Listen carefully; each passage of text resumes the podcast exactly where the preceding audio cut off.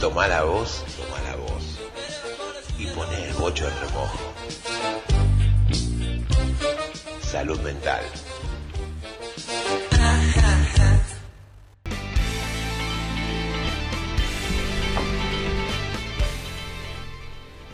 Regresamos al piso de Toma la Voz. Bueno, Pocho, tenemos acá un profesional de los eh, miedos y las angustias y las dicen. fobias y etcétera, etcétera, que nos va a venir a hoy a desasnar en qué. Mira, hoy estuve pensando bastante la columna, la venía pensando por supuesto hace varios días, pues soy prolijo y me adelanto, pero eh, quiero traer un tema que es tal vez eh, profundo, pero a la vez muy actual y me parece súper interesante lo que vamos a charlar hoy para pensar un poco el día a día, porque de eso se trata esta columna también, pensar un poco nuestra realidad, en dónde estamos, qué hacemos y qué de todo eso que nos pasa nos impacta en nuestra salud mental. Realmente em, a mí me llama mucho la atención que tanto en, muchos artículos, puede ser periodísticos, eh, digamos, de revistas o de divulgación científica con un marco más académico, en todas, cuando se habla sobre eh, la juventud, generalmente los jóvenes profesionales a los que este programa está dirigido, entre otro público, se hace mucha mención de que eh, se, hay un alto nivel de estrés, de depresión y de trastornos de ansiedad.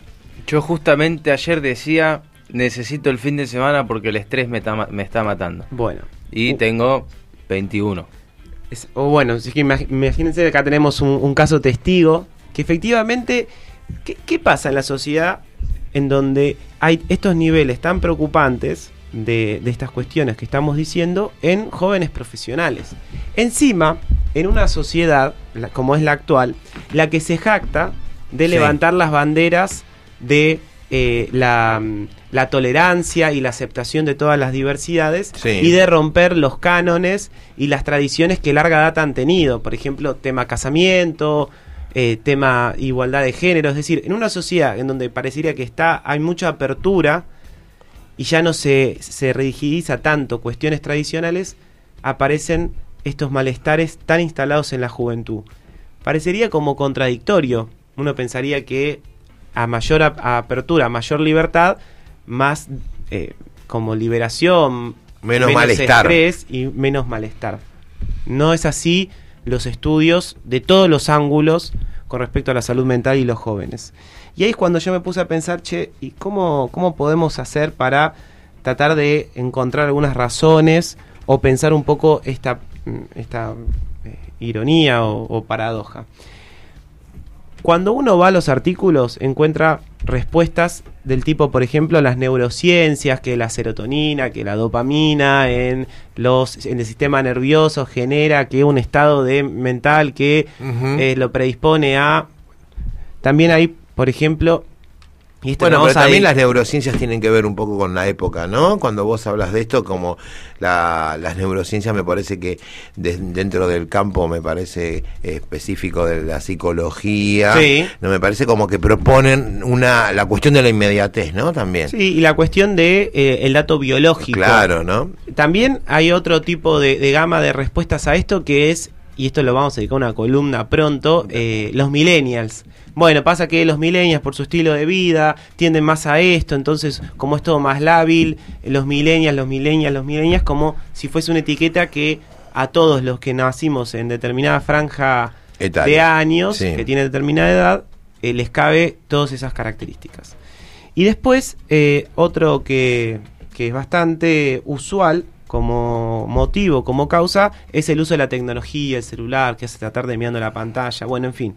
Uno puede amigarse con las razones que más le guste, pero yo les vengo a traer no razones, sino algunos tips importantes para, para pensar esta, esta cuestión desde la mano de un filósofo que descubrí hace poco, eh, en el verano, leyendo en la playa, que imagínense toda esa linda imagen, yo metiéndome en esto, que me dio mucho para pensar. Y la verdad le, le agradezco y le agradezco a mi hermano, que es otro hermano, no este el que vino, que me lo recomendó. Che, ¿leíste a este filósofo? No, a ver, pum, me lo puse a leer, me comí todos sus libros.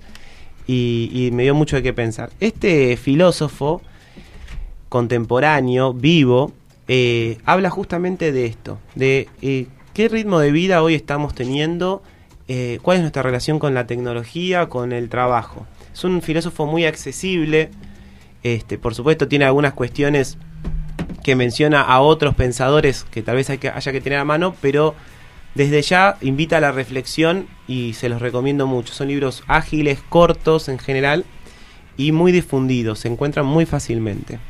Este filósofo, digámoslo, se llama Byung-Chul Han. Exacto, estaba buscando el nombre, porque se Byung- está olvidando el nombre. No, no, no, Byung-Chul Han, que es un nacido en Corea del Sur y doctorado en filosofía en Alemania. ¿no? Vamos a decirle Han. Han, Pa-. Han, Han para los para los amigos. Para- Eh, ¿Qué es lo que dice? Dice un montón de cosas, no nos vamos a detener, pero vamos a ir puntualmente a dos conceptos que me parecen fundamentales. Habla, una de las primeras cosas que dice es sobre el sujeto del rendimiento.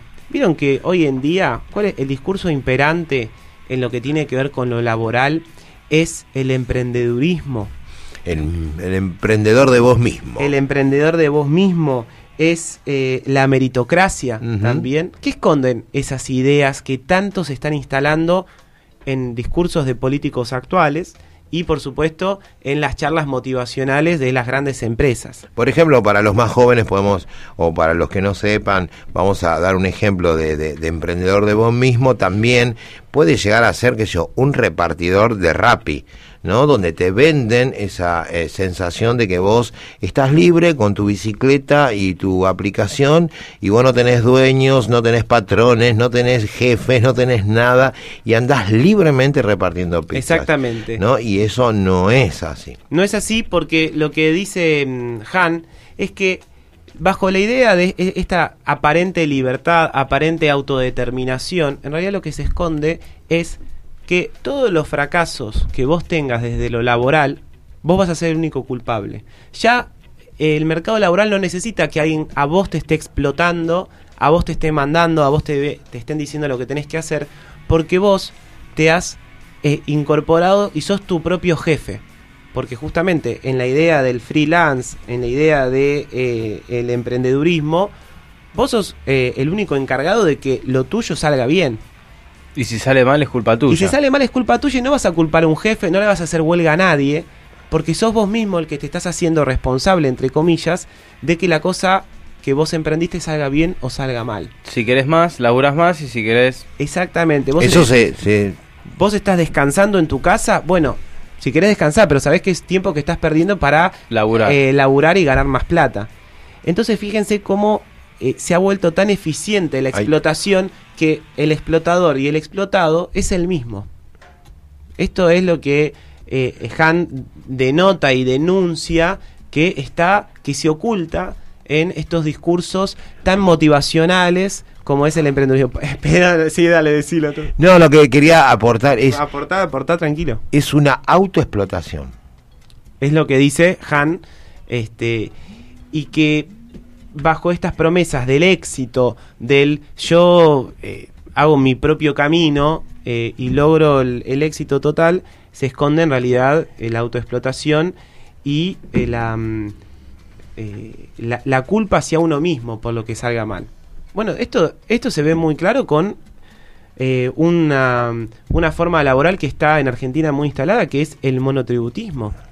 Todos los monotributistas, que son los que se hacen cargo de sus propios haberes este, y sus propias cargas sociales, justamente habilita a esto, a que uno labura y le factura a quien le da trabajo en ese momento y no hay ninguna relación laboral si el día de mañana quien te contrató no te contrata más. Entonces vos sos el que tenés que ir buscando incesantemente clientes o, o- personas a quien eh, brindar uno los servicios o el producto que uno está haciendo.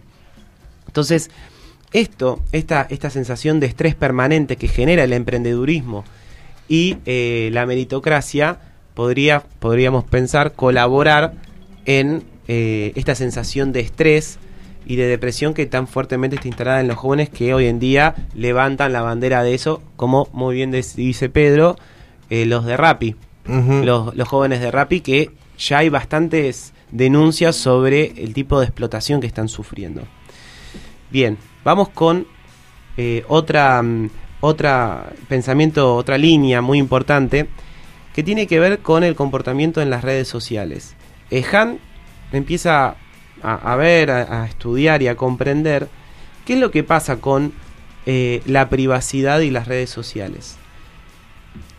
Pensándolo en el contexto del, neocapitalismo, como él lo llama, que es el, sistema de mercado y política que estamos hoy en día teniendo, ya no es necesario que los gobiernos u otras agencias, como puede ser la CIA, el FBI, la CIDE, esté buscando datos de nuestra vida privada porque nosotros voluntariamente la subimos a las redes sociales. Es decir, que en la actualidad, bajo la, búsqueda y, las ganas de tener seguidores, ser influencer y todo eso, ofrecemos al espacio, al ciberespacio, todo lo que nosotros hacemos y con quién. Entonces ya no es necesario que alguien nos espíe, porque nosotros nos desnudamos ante todos, ante las redes sociales, generando una, eh, una licuación de nuestra vida privada. Entonces dice, basta con que eh, Don Facebook, que sabemos muy bien quién es, decida vender toda esa información, que es información de mercado, al mejor postor. Y así han salido, como pasó el año pasado o el anterior, no me acuerdo, ese gran escándalo en donde se descubrió fehacientemente que Facebook vendía la información a los mercados. Sigue pasando, de hecho no me acuerdo si fue la semana pasada o la anterior, que también había traído una noticia similar de que Facebook seguía vendiendo los datos. Y de hecho el, creador de WhatsApp, que ya no es dueño de WhatsApp, eh, les pide a su gente que desinstale Facebook, que elimine la cuenta de Facebook. Y lo viene diciendo hace, hace rato.